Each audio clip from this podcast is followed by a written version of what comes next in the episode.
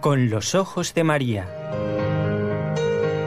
El mundo, la actualidad, las preguntas más profundas sobre Dios y la vida humana en todas sus facetas necesitan ser mirados con los ojos serenos de la Virgen, la Madre de todos los hombres.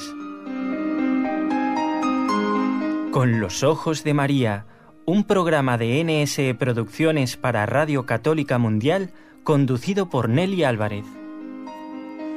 Damos la bienvenida a nuestros queridos oyentes, perseverantes oyentes y comprensivos también. Bienvenidos. Qué alegría volver a encontrarnos, ¿verdad? Y más para compartir el programa de hoy. Quiero también agradecer a esos compañeros que, aunque ustedes no escuchan su voz, están allí y también vos. Uno de ellos es Jorge Graña, que está en Radio Católica Mundial, en Birmingham, en Alabama, y otros compañeros que también trabajan allí. Y aquí en la ciudad de Barcelona está Raúl García en el control.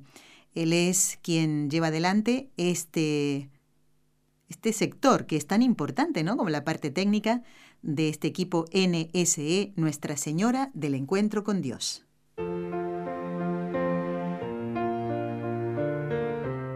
Destellos sacerdotales. Y hoy queremos empezar el programa con palabras de Santa Teresa de Calcuta. Una vida sacerdotal no se agota en hacer esto o aquello. El sacerdote ha sido creado para pertenecer totalmente a Dios, cuerpo, alma, mente, corazón. Cada fibra de su cuerpo y de su alma se debe a Dios, porque le ha llamado por su nombre.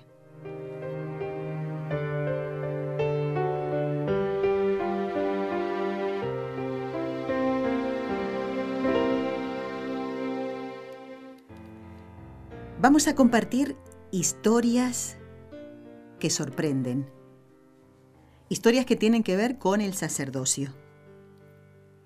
Algunas de ellas nos han sido eh, llegadas, nos han sido aportadas por la agencia de noticias Así Prensa, que a lo mejor algunos de ustedes ya conocen. Y vamos a comenzar. ¿Qué les parece? ¿Preparados? Pues allá vamos entonces.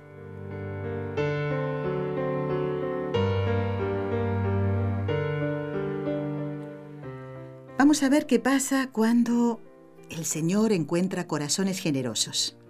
En una misma familia. ¿Por qué digo esto? Porque el 21 de abril de 2018 fueron ordenados sacerdotes dos hermanos, Juan y Pedro. Fíjense, nombres de apóstoles. Juan y Pedro Mercado, gemelos originarios de Texas, en Estados Unidos recibieron el sacramento del orden de manos de Monseñor James Tamayo, que es el obispo de Laredo. Y mm, la gente de Así Prensa ha recabado estas palabras de ellos. Las compartimos. Miren, sabía que había recibido el llamado cuando simplemente le pregunté a Dios, en agosto de 2003, teniendo 17 años, si quería que fuera sacerdote. El Evangelio del día era el que nos narra a Jesús llamando a Pedro para ser pescadores de hombres, para ser pescador de hombres. Y dice, y como mi nombre es Pedro, tomé esto como la respuesta a mi oración y a mi pregunta. Y esto lo ha contado justamente uno de los nuevos sacerdotes, Pedro Mercado, en una entrevista a la diócesis justamente de donde fue ordenado. Por su parte, su hermano gemelo, Juan, aseguró que pudo discernir su vocación teniendo 15 años, pese a que había dejado la iglesia por más de siete. Y dice el padre Juan, en realidad mi familia me animaba. Me acerqué a un sacerdote oblato que tendría, bueno, más de 80 años, cerca de 90, y comenzamos a hablar. Y entonces, durante tres años, discerní mi vocación. Creo que una forma de describirlo es con la cita de San Agustín cuando dice, Señor, estoy inquieto hasta que mi corazón descansa en ti. Eso es algo que le dije a mi madre, dice el, Pedro, el padre Juan. Estos hermanos gemelos nacieron en Texas en el año 1986. Juan ingresó al seminario en el año 2004 y completó sus estudios en mayo de 2017. Él antes estudiaba y trabajaba. Por ejemplo, lavando platos. Y además, teniendo una función muy bonita, ¿no? Como director de jóvenes a tiempo parcial en una parroquia. Pedro, que hoy ya es el padre Pedro, al terminar el seminario fue asignado como diácono a la parroquia Nuestra Señora del Rosario, en Laredo, en Texas, mientras que el padre Juan fue enviado a la iglesia de San Patricio. Ahora, estos hermanos gemelos originarios de Texas, Juan y Pedro Mercado, aseguran estar emocionados de poder ayudar a otros a que puedan discernir su vocación.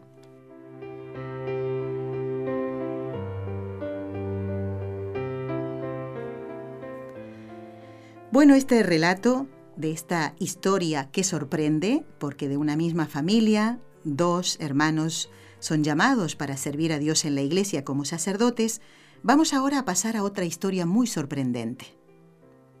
Seguramente ustedes recordarán que pasó el 17 de agosto del año 2017.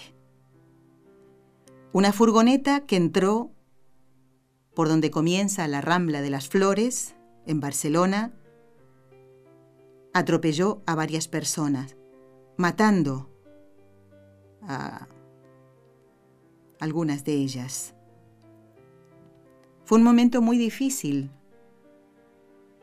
Te entra miedo, rabia, ¿verdad? Y ahí estuvo un sacerdote, el padre Damaso Ruiz. Este corte de voz que vamos a escuchar fue grabado un par de meses después, y quedó plasmado en una entrevista que le hizo nuestra querida hermana Carmen Frauca. Él era vicario en Benicarló, en Castellón, aquí en España, en la parroquia de San Bartolomé. En esa oportunidad, esa entrevista que se realizó después de aquel atentado horroroso, y además de un lugar tan cercano a donde estamos aquí en la radio, la hermana Carmen le hizo varias preguntas al padre Damaso él va a relatarnos qué es lo que le inspiró el Señor al enterarse del atentado terrorista. ¿Cómo fue? ¿Qué hizo él después de eso? Vamos a escucharlo.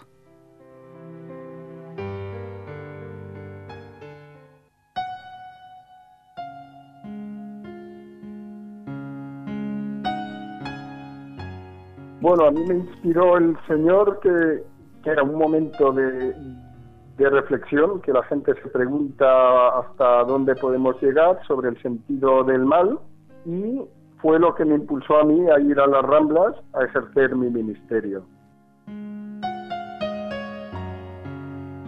Me dirigí a las Ramblas, lo primero que hice fue entrar en una óptica donde dos empleados habían socorrido a muchas personas y les habían salvado la vida. Encontré a uno de ellos, estuvimos conversando y le di mi bendición.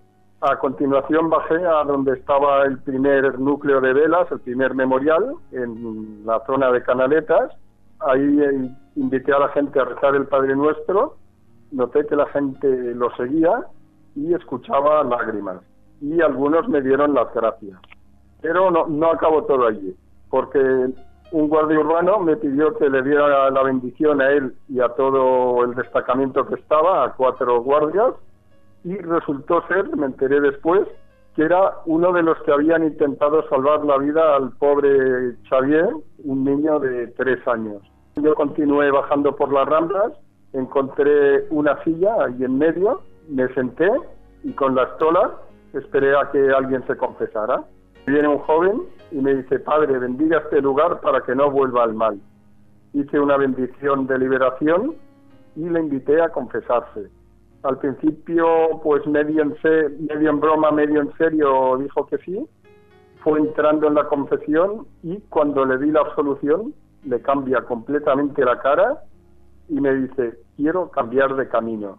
Poco después estuve hablando con un transeúnte que dormía en la calle y me dijo que le habían ofrecido un negocio de transporte de drogas y bueno, me dijo que no lo aceptaría porque recordaba cómo su abuela le dijo, estas personas trafican con el mal.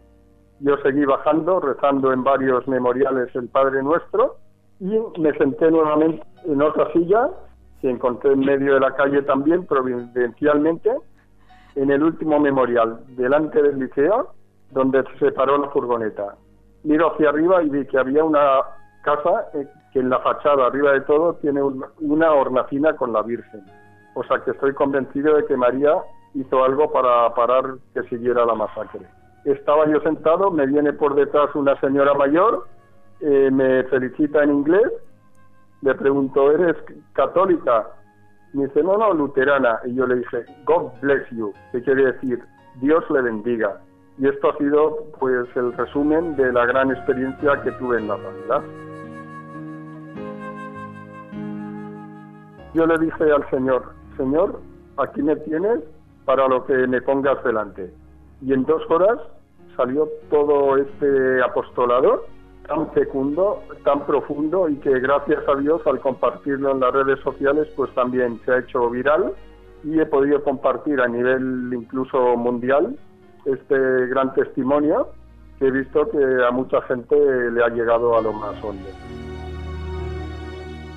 Le digo una cosa, nadie me preguntó el porqué del mal. Yo creo que es un momento de tanta impotencia que yo creo que había más bien una reflexión de hasta dónde puede llegar nuestra maldad humana. Humanamente, cuando uno llega a sacerdote, ve que no es tan fácil como cuando se pensaba al estarlo en el seminario, pero se consigue o, o se trabaja para ello, poniéndolo en manos de Dios, trabajando día a día con la oración, con el sacrificio, el corazón puesto en Dios y el corazón puesto en las personas más alejadas de él.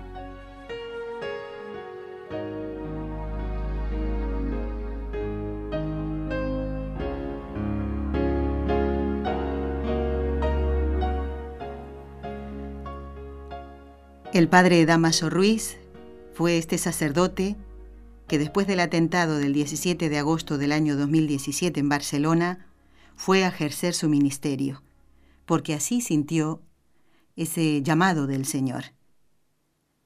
Eh, aclarar algunas cositas. Cuando hablaba el padre del memorial, eh, es donde mm, se pusieron las velas allí.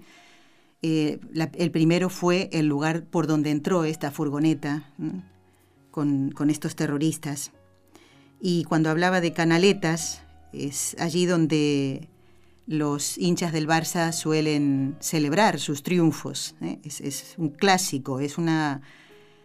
¿Cómo se llama lo de la luz? Eh, una farola, una farola, una farola donde eh, además hay una fuente ahí, donde todo el mundo se saca fotos, pues ahí es donde el padre dice que, que, estuvo allí rezando, ¿no? También habló del liceo, que es donde prácticamente se detuvo la furgoneta, no siguió más allá. El Liceo es un teatro de la ópera ¿eh? de aquí de, Barcelona. estas palabras que escuchábamos eh, son las últimas que el padre grabó para nuestra emisora, para NSE, porque el Señor, el 8 de mayo de 2018, lo llamó a su presencia. El padre venía a Tiana, un pueblo de Barcelona, a una reunión con otros sacerdotes. Y murió en un accidente de tránsito. Yo, francamente, me quedé muy impresionada porque conocí al padre Damaso cuando era seminarista. Eh, muchos de ustedes tal vez lo hayan visto en las redes sociales. ¿eh? Era un hombre entregado realmente a su ministerio. Te sorprenden estas cosas, ¿verdad? Esta historia te sorprende pero cuando conoces a, un sacerdote como el padre Damaso, dices, hombre, este sí que estaba entregado al Señor.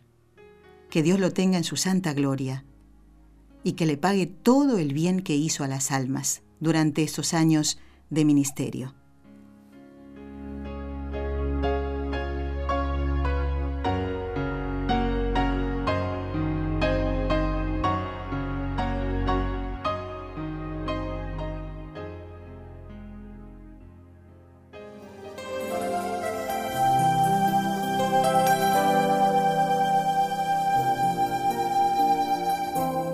Estás escuchando en Radio Católica Mundial el programa Con los Ojos de María, en vivo y en directo, presentado por el equipo Nuestra Señora del Encuentro con Dios desde Barcelona.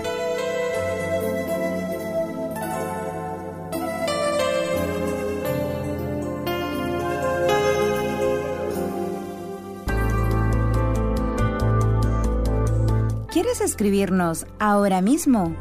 Puedes hacerlo al siguiente correo electrónico con los ojos de María arroba nsradio.com.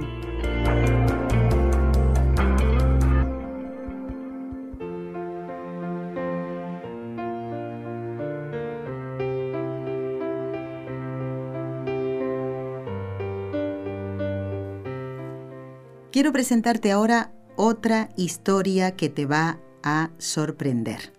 El protagonista es un santo, ya canonizado. El Papa Juan Pablo II lo canonizó el 4 de mayo del año 2003, en el último viaje que hizo a España. El padre Rubio había nacido en 1864, era el mayor de 12 hermanos del matrimonio compuesto por, por unos campesinos. Qué orgullosos debían estar Francisco y Mercedes de su hijo José María. El 24 de septiembre de 1887 fue ordenado sacerdote y es llamado el apóstol de Madrid. Su cuerpo, en la sede de los jesuitas en Madrid, está incorrupto. Y hoy quiero contarte una historia que le sucedió al padre Rubio, este santo sacerdote. También fueron protagonistas de esta historia que voy a comentarte varios jóvenes. El primero es el hijo de una familia distinguida de Valladolid, en Madrid, que intentó difamar al padre Rubio. Con esta historia vas a ver cómo el Señor lo protegió.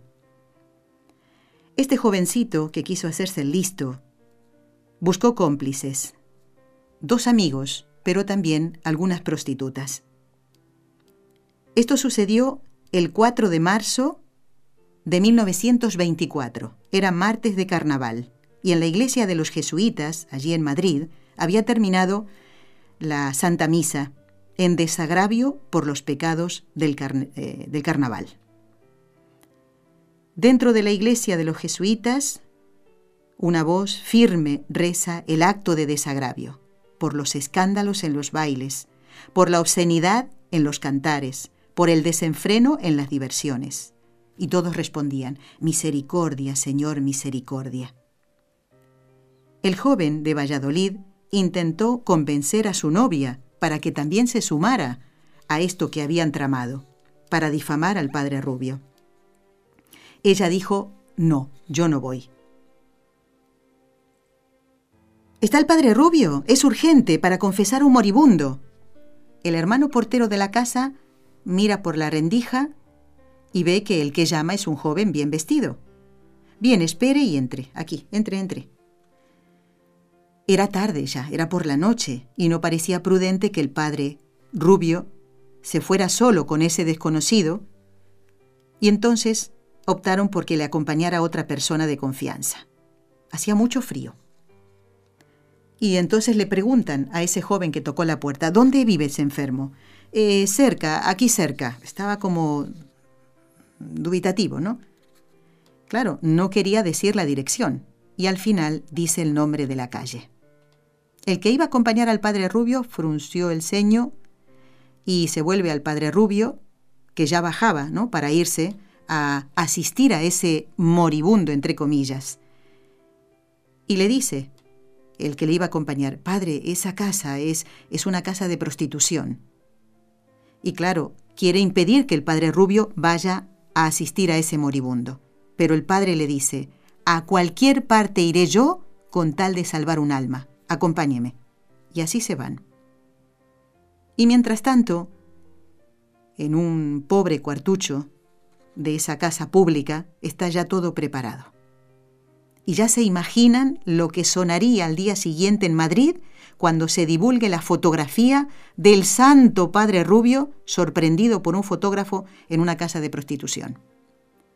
Claro, de los tres muchachos que habían preparado todo, uno tenía que acostarse y fingir que estaba enfermo Echaron a suerte y le tocó al jovencito cuya novia no quiso acompañarlo.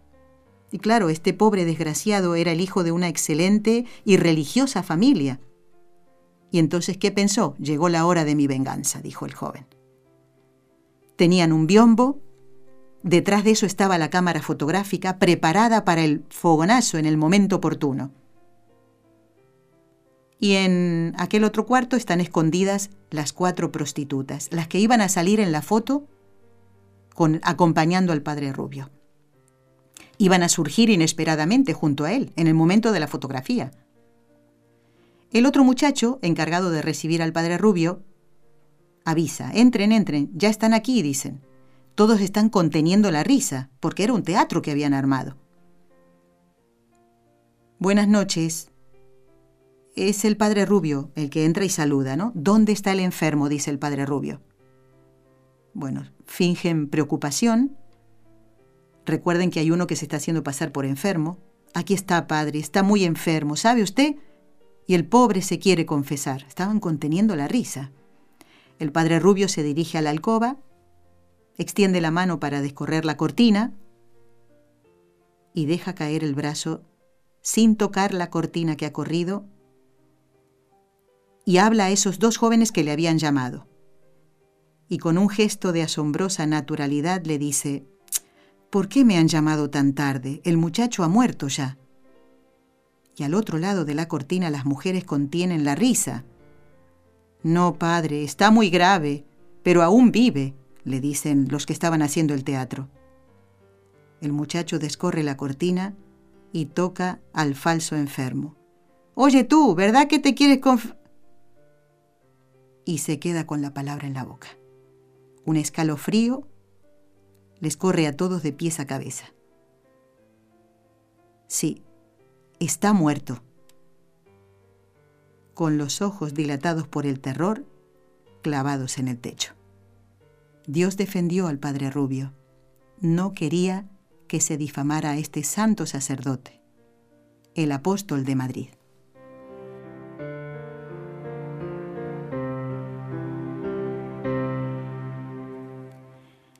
Estas son las historias que hemos preparado, historias que sorprenden, ¿verdad? Un sacerdote que es llamado por el Señor a llevar paz espiritual a un lugar donde ha habido muerte, como en las Ramblas de Barcelona en un atentado. Un sacerdote que no duda en ir a una casa de prostitución porque allí le han llamado porque dicen que hay un moribundo y tiene que morir con los sacramentos. Y Dios le protege para que no lo difamaran. Pues ahora vamos a recordar a alguien que seguramente tú conoces. El sacerdote jesuita, igual que lo fue el padre Rubio, el padre Jorge Loring. ¿Te acuerdas de él? El padre falleció el 25 de diciembre en Málaga en el año 2013 después de sufrir un ataque cerebrovascular. Dejó un enorme legado de entrega a Dios y amor a la Iglesia y había nacido aquí en la ciudad de Barcelona en 1921. Fue ordenado sacerdote en 1954. Y hoy tenemos en el programa a alguien que lo conoció. Se trata de Román Martínez del Cerro García de Blanes. Es un hombre que vive en Puerto de Santa María, cerquita de Cádiz, aquí en, en España. Es economista, ya está jubilado, tiene 70 años y fue chofer del padre Loring. Le preguntábamos cuando hicimos esta grabación, ¿cómo conoció al padre Jorge Loring?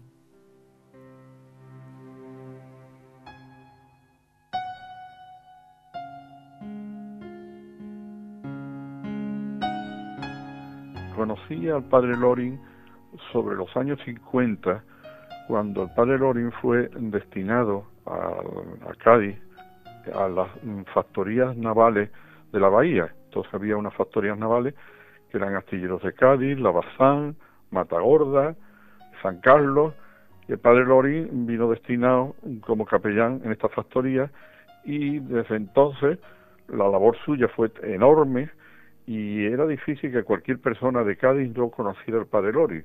El padre Lorín se multiplicaba pues dando charlas, publicando, yendo a la prensa, a la televisión. Pero mm, este fue un conocimiento general que era difícil, siendo gaditano, no conocer al padre Lori. Pero mi conocimiento mm, más profundo y más diario del padre Lori vino eh, sobre todo a partir del año 2008, eh, cinco años aproximadamente antes de su fallecimiento. Eh, los jesuitas habían dejado la ciudad de Cádiz y se habían agrupado todos en el puerto de Santa María. Eh, yo también en aquel momento estaba ya eh, una jubilación anticipada, parcial, y vivía también en el puerto de Santa María. Sin embargo, pues bueno, pues estábamos en Cádiz, yo con mi mujer en, en Canaleja, eh, que es un paseo que hay frente al muelle, y de pronto veo pasar al padre Lori, eh, que todos los días en autobús venía del puerto, iba a Cádiz, y decía entonces misa por la tarde en las eh, monjitas de las Carmelitas Descalzas, que está junto a la Plaza de España en el barrio de San Carlos.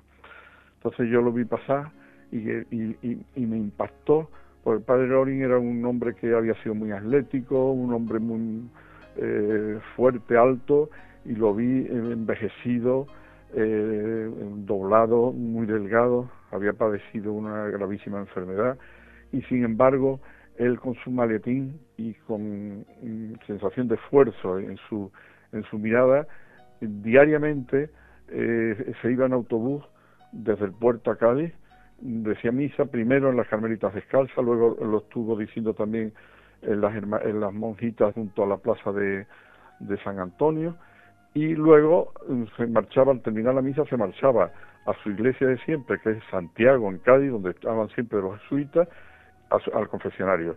Y entonces estaba confesando toda la tarde hasta las 8 de la tarde que empezaba la misa de, de, la tarde de los jesuitas. A mí esto me impactó mucho y a los, a los pocos días me lo encontré en una conferencia que en Cádiz y entonces me acerqué, lo saludé y digo, padre, yo eh, creo que le puedo a lo mejor ser útil, eh, yo estoy con cierto tiempo libre, eh, conduzco, mm, creo que usted ya no conduce por su edad, estamos hablando que el padre Lori ya tenía ochenta y tantos años, y, y yo me ofrezco, si usted quiere pues que yo lo lleve en coche, mm, yo estaría encantado. Él le gustó mucho la idea, me tomó el teléfono y bueno, pasó el tiempo y yo creí que, que ya el padre Lori se había olvidado de lo que yo le dije. Sin embargo, una noche, a las 10 de la noche, eh, estaba en, mi casa y llama al teléfono, se pone mi mujer y, era padre Lorín, que tenía, por cierto, una voz inconfundible, fuerte y muy, muy, muy personal. Me puse y me dice, Román, ¿tú te acuerdas el eh, ofrecimiento que me hiciste? Y digo, claro, no, ¿cómo, ¿cómo no se me va a olvidar? Y dice, ¿y lo mantienes en pie? Y digo, por supuesto que lo mantengo en pie. Y entonces dice, es que mañana viene el arzobispo de Sevilla a dar una conferencia en Cádiz y es muy tarde la conferencia a las nueve de la noche, me cuesta mucho conseguir autobús en ese momento y yo pensaba que a ti te podría interesar también la conferencia. Digo, pues claro que me interesa. Digo, pero a usted no le importa que venga mi mujer también con nosotros. Estupendo. Y entonces fue la primera vez de las muchísimas veces que lo llevé por todas partes y que fuimos con el padre Loni. Fuimos a Cádiz, después fuimos a otras conferencias en Jerez, en San Fernando, ya luego lo que hacía que diariamente mm, yo lo llevaba a Cádiz a, la, misa, a confesar eh, a, Santiago y luego lo recogí el otro día. Ya él me pidió luego, él viajaba todos los años, se iba a una gira en América que estaba como dos veces y estaba, iba cargado de libros, entonces lo, lo llevé al aeropuerto de Madrid varios viajes que fuimos porque es que no podía ya con la cantidad de, maletas y de peso que llevaba. Lo acompañé a, ver a su hermana la única que soltera bueno soltera era casada pero la única que no era religiosa en Córdoba. En fin fuimos eh, durante cinco años eh, cuando él no estaba en América pues prácticamente a diario todos los días eh, yo lo recogía charlábamos eh, y, claro, tengo muchísimas anécdotas y eh, en, los, en los viajes, fíjese por ejemplo un viaje del Cádiz a Madrid son seis, siete horas, incluida la comida, pues él salía hablando y cuando llegábamos a Madrid no había parado de hablar. Entonces, claro, tener la suerte de tener un hombre de la altura del padre Lorin con el que conversar tranquilamente y de tantísimas cosas, pues ha sido una de las suertes que he tenido en mi vida. Así conocí al padre Lorin. ¿Y cuántos de nosotros lo hemos visto en EWTN, verdad que sí? Con esa fuerza, con esa voz inconfundible que dice Román. Román fue chofer del padre Lorin. Y la anécdota que nos va a relatar ahora nos hace pensar en que el sacerdote es misionero en todo lugar, y con tal de llevar a Cristo a los hombres, no duda en meterse en los lugares más impensados para esa labor. Y si no lo creen, escuchen esta anécdota.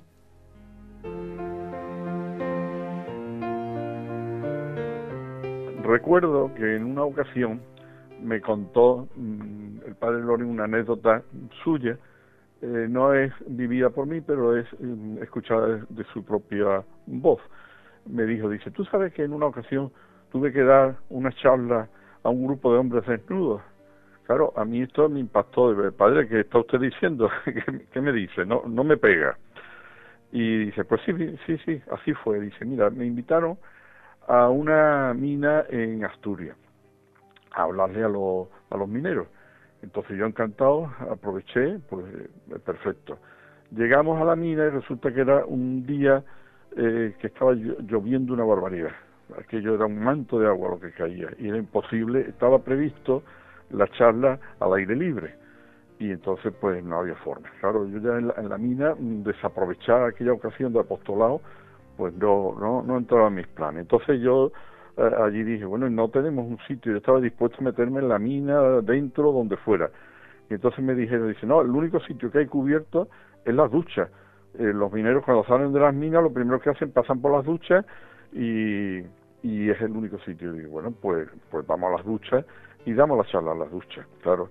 Entonces se fueron a las duchas, los turnos de mineros iban saliendo, se estaban duchando, pues ahí venía lo, de los hombres desnudos, pero todos los, incluso los turnos que se fueron incorporando, se incorporaban también a las charlas que el padre Lorin le iba dando y aquello se desarrolló perfectamente con una con un aprovechamiento que se quedó impactado el padre Lorin de cómo estos hombres que salían de jugarse la vida en el fondo de una mina escuchaban eh, las palabras que le estaba contando aquel sacerdote eh, lo contaba él como anécdota, incluso mm, lo tiene publicado en algún sitio esta anécdota. Esta eh, no es mía directamente, pero ya le cuento, me la contó Padre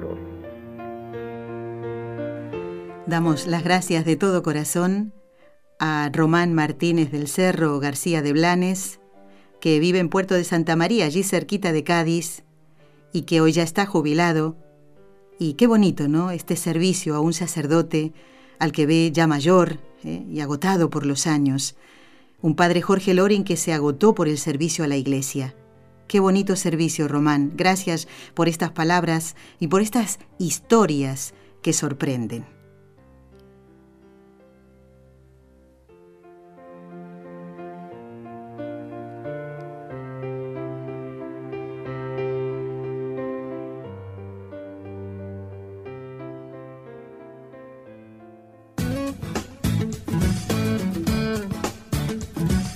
Si deseas participar en vivo en el programa Con los Ojos de María en Radio Católica Mundial, marca el siguiente número de teléfono 1866-398-6377 si llamas desde Estados Unidos o Puerto Rico.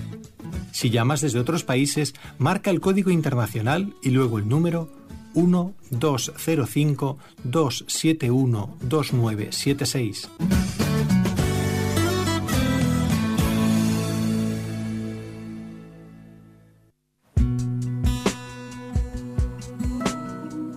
Vamos a compartir una canción que acompaña estas historias que sorprenden, porque es Jesús el que elige. ¿eh? La canción se llama No sois vosotros.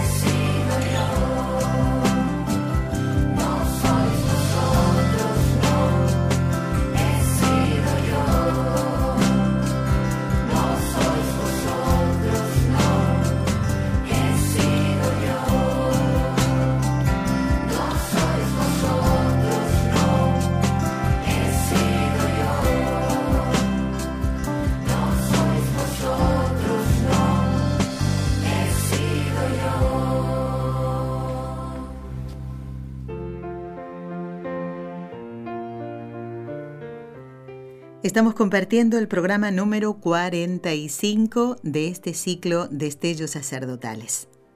Y quiero recordarles el trato que tenemos, ¿eh? Ustedes y nosotros. ¿De qué se trata? De hacer conocer estos programas a los sacerdotes que conocen.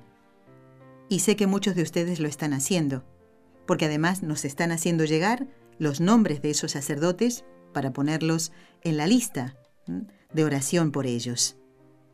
Descarguen estos programas y les pedimos que los envíen a esos sacerdotes amigos y conocidos para hacerles el bien. Porque a veces, como son humanos también, a veces están un poquito desanimados. Y con estos programas, creo yo que se les puede hacer mucho bien. Es un acto de caridad para con ellos. Además, por supuesto, de rezar por ellos como lo vamos a hacer dentro de un ratito, y como lo hacemos todos los días, ¿eh? nosotros rezamos con Raúl el Rosario por los sacerdotes, también encomendarlos en la Santa Misa. Qué bonito que les puedan hacer llegar estos programas. Bueno, mm, quiero leer un correo de María de Forward, Texas. ¿Eh? María, qué alegría tener noticias tuyas. Y dice, estoy disfrutando mucho de este ciclo del programa. Estoy disfrutando de destellos sacerdotales. Está de lo más bonito, dice María, y nos ayuda a apreciar más a nuestros sacerdotes, a valorarlos y a nunca olvidarnos de ellos en nuestras oraciones. Le gustó mucho el programa donde estuvo el padre Antonio, donde eh, habló de cómo se comporta un sacerdote en el sacramento de la confesión. Realmente fue un programa precioso. No estábamos hablando, lo hemos hecho en otros programas y volveremos sobre el tema, nunca está de más, ¿no? Hablar de los sacramentos, de las condiciones para confesarse bien. No, no, fue cuál debe ser el trato del sacerdote para con el penitente. Y aquí María de Forward, Texas nos dice que, eh, bueno, agradece la información y el testimonio final, ¿no? Sobre esa muchacha que sanó de cáncer después de eh, hacer una buena confesión. Sí, sí, de verdad, dice ella, que hasta me hizo sentir, dice, eh, como bien lo dijo usted, Nelly, mucho gozo en mi corazón, ¿verdad que sí? ¿Eh? Porque el padre Antonio fue el protagonista de esa historia. Eso sí que sorprende también. ¿eh? Tendría que haber entrado en este programa. Historias que sorprenden, sin duda. El padre Antonio no se lo contó nadie eso. Eso lo vivió él. Dice María, demos gracias siempre a nuestro Señor por darnos santos sacerdotes que nos ayudan en nuestro caminar hacia su santa presencia. Y nos hace una pregunta que vamos a tener en cuenta María para sumarla a la a las otras consultas que tenemos de ustedes, ¿eh? con muchísimo gusto. Se refiere a las letanías del rosario. Gracias María por compartir esta alegría de tu corazón, ¿eh? Eh, gracias a uno de los programas del ciclo Destellos Sacerdotales. El lunes que viene, si Dios quiere, vamos a tener también un programa muy especial. ¿Ustedes saben cuál es la función del, del sacerdote que es canónigo penitenciario? Bueno, les invito a escuchar ese programa el lunes, ¿de acuerdo? ¿Eh? Un canónigo penitenciario, no se lo pierdan. ¿eh? Y este viernes, si Dios quiere, vamos a hacer un alto en el ciclo de estellos sacerdotales porque aunque tiene mucho que ver, por supuesto, porque el sacerdote tiene que venir, tiene que pedir la, que llegue, que tenga, que el Señor tenga misericordia y le dé los dones del Espíritu Santo al sacerdote, pero no es propiamente del ciclo, ¿no? Vamos a hablar de los dones del Espíritu Santo en vivo y en directo con el doctor Manuel Ocampo Ponce. ¿eh? Eh, él estará en México, así que vamos a pedirle al Señor que toda la parte técnica especialmente salga muy bien. Sigo leyendo otro correo, en este caso es de Francisco, dice, dentro de los embates de mi vida siempre me hago lugar para escuchar su muy querida radio, dice especialmente el programa de los lunes, miércoles y viernes, vía EWTN. Un abrazo muy grande para cada una de las madres que integran todo el equipo en España y extensivo a eh, nuestros compañeros de NSE en Argentina y en Perú. Que este Día de las Mamás eh, Francisco se refiere a que en muchos países, eh, especialmente en Perú, fue el Día de la Madre, el domingo pasado. Que este Día de las Mamás, dice, imaginariamente nos permita ver a las miles y millones de madres sin distinción, desfilando al ritmo de la música angelical, dice, por un camino que lleva a los cielos. La paz de Cristo con usted, hermana Nelly. Muy bien, Francisco. Mira, en cuanto a lo que consultabas aquí, un día de la semana pasada, ahora no tengo presente cuál fue, mm, no pudimos salir al aire nosotros, o sea, fue un problema técnico nuestro de aquí, de la de NSE, ¿eh? no de nuestros compañeros de Radio Católica. Gracias a Dios eso ya se ha solucionado y ustedes nos pueden escuchar ahora mm, bien en vivo y en directo. ¿eh? Ahora, por ejemplo, en España son casi las 5 menos cuarto de la tarde. En los distintos países tienen otra hora, pero aquí estamos haciendo el programa de este día 16 de mayo de 2018. Otro correo de Dominique de María. ¿Qué tal, Dominique? ¿Cómo vamos? Dice, apreciada Nelly, cordial saludo. Le recuerdo, soy de Medellín, me acuerdo, exactamente, Dominique. Un saludo para todos los que nos escuchan desde esta preciosa ciudad. ¿eh? Y mm, dice, me encanta el programa, toda la programación de ustedes. Me gustaría que dedicaran un programa dentro del estupendo ciclo de estellos sacerdotales a tratar el tema de los sacerdotes u obispos perseguidos o martirizados por los regímenes eh, nazi y fascista antes y durante la Segunda Guerra Mundial. Dominique, a mí me parece que tú ya nos habías escrito pidiendo esto. No nos hemos olvidado, ¿eh? Para nada. Siempre les decimos que leemos los correos, leemos los mensajes y que a veces tardamos un poquito en dar curso. ¿eh? Eh, últimamente están saliendo más programas sobre consultas y es verdad, pero no nos hemos olvidado de este pedido, así que lo vuelvo a poner ahí, este, porque aquí creo que has ampliado un poquito más de lo que solicitabas, así que con muchísimo gusto lo vamos, lo vamos a tener en cuenta, Dominique, no te preocupes. Bueno, vamos a rezar. Vamos a rezar ahora las tres Ave Marías por la santificación de los sacerdotes. Ellos necesitan mucho nuestra oración.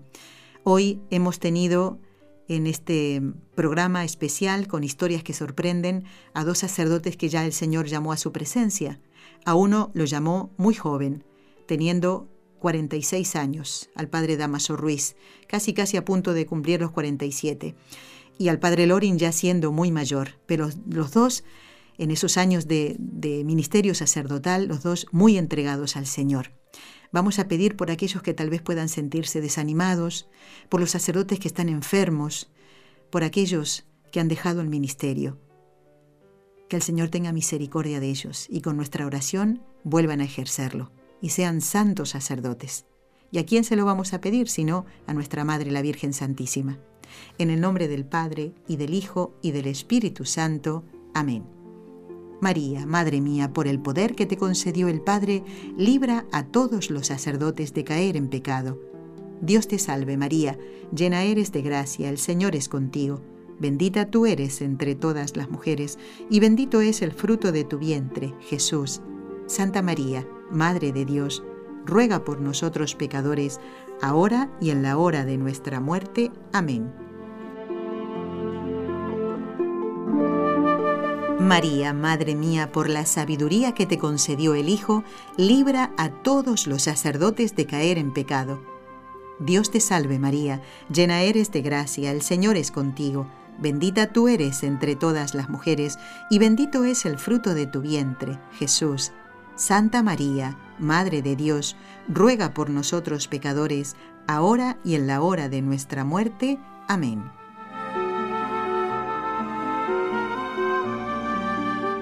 María, Madre mía, por el amor que te concedió el Espíritu Santo, libra a todos los sacerdotes de caer en pecado. Dios te salve María, llena eres de gracia, el Señor es contigo, bendita tú eres entre todas las mujeres, y bendito es el fruto de tu vientre, Jesús. Santa María, Madre de Dios, ruega por nosotros pecadores, ahora y en la hora de nuestra muerte. Amén. Dios Padre Todopoderoso, por intercesión del Inmaculado Corazón de María, te pedimos la santidad de los sacerdotes del mundo entero.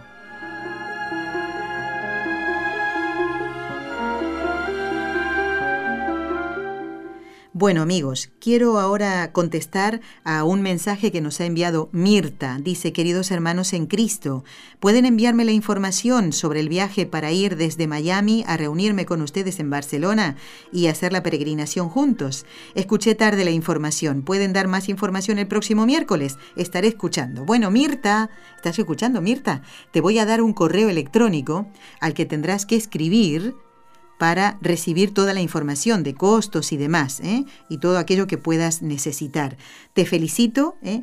Eh, por decidirte. Ojalá, ojalá que nos podamos conocer, como vamos a conocer a Patricia y a Ramón, su esposo, y a sus dos hijas, y también a Seine. ¿eh? Son oyentes que van a venir con nosotros a Fátima. Y si tú vienes, Mirta, a Fátima, estupendo. Y si vienes a Lourdes, pues estupendo también, ¿eh? no hay ningún problema. Bueno, aquellos que deseen información sobre las dos peregrinaciones, tienen que escribir no al correo del programa, no a la página web, sino a este correo que les voy a dar ahora ¿De acuerdo? ¿Saben por qué? Porque la información les va a llegar más fácil. ¿eh? Si mandan a uno y de ahí hay que reenviarlo a otro y tal, entonces busquen papel y lápiz, búsquenlo y yo mientras le eh, voy diciendo otra cosita para que la tengan en cuenta. Entonces, decirles que eh, me avisan ¿eh? cuando tengan el papel y el lápiz. bueno, eh, que el próximo viernes 18 de mayo estará con nosotros el doctor Manuel Ocampo Ponce para hablar de los dones del Espíritu Santo. Nadie se lo pierda. Estamos haciendo la novena ya del Espíritu Santo, que vamos a celebrar el próximo domingo. Bueno, ya todos tienen papel y lápiz. Espero que esos bolígrafos funcionen. El correo para recibir información sobre las peregrinaciones, estamos, mm, bueno, la de, la de eh, agosto a Lourdes todavía eh, hay tiempo, ¿no? Pero a la de Fátima tienen que darse prisa porque ya van a cerrar las inscripciones. Es muy, ya falta, a ver, hoy estamos a 16, pues eh, falta menos de un mes. Así que decidirse rápido. Apunten. Contacto arroba NSE Fundación .com. NSE son las iniciales de Nuestra Señora del Encuentro. Repito, contacto arroba nsefundación.com. Vuelvo a decirlo otra vez. No escriban al correo del programa, que va a salir ahora en el final, la grabación. ¿eh? Tienen que escribir a este correo para que todo vaya más rápido. Contacto arroba nsefundación.com. Todo en minúscula sin acento, sin tilde, sin nada, ¿vale? Así llega más rápido, ¿eh? porque si no les va a devolver, eh, les van a devolver el correo. Bueno, eh, ya está listo esto. Esto nos ha pedido María de Fort Worth, Texas, y Dominique de María, que tienen dos consultas.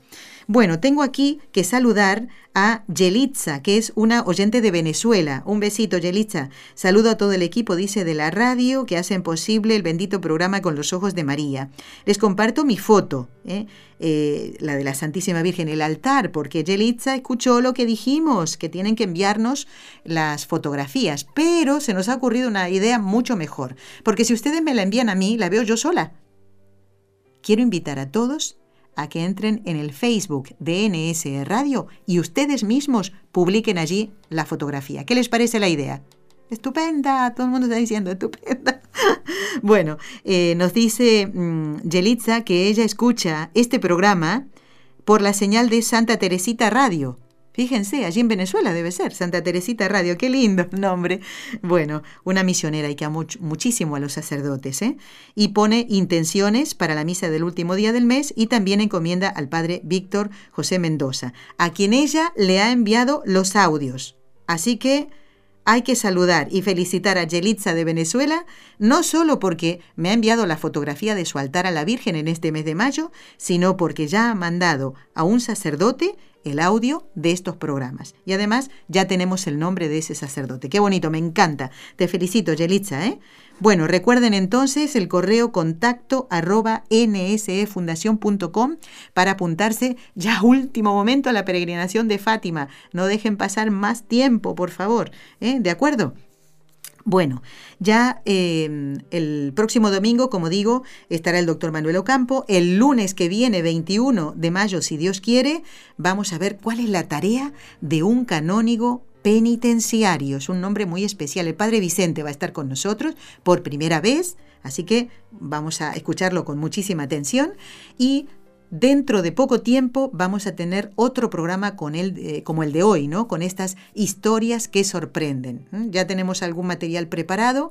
Vamos también a escuchar otra anécdota del padre Lorin, eso lo tenemos preparado, y otras cosas que eh, estamos allí mm, eh, juntando, datos, para que puedan sorprendernos estas historias de amor de Dios con el corazón de los sacerdotes que son los misioneros, los que nos traen a Dios. Gracias a todos por habernos acompañado. Hasta el próximo viernes, si Dios quiere, en Con los Ojos de María. Has escuchado un programa de NSE Producciones para Radio Católica Mundial.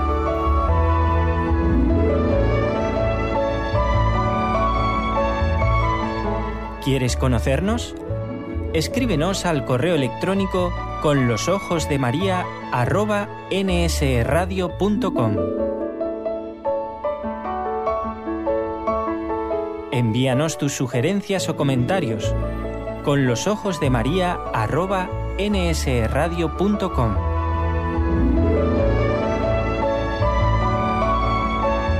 Te esperamos.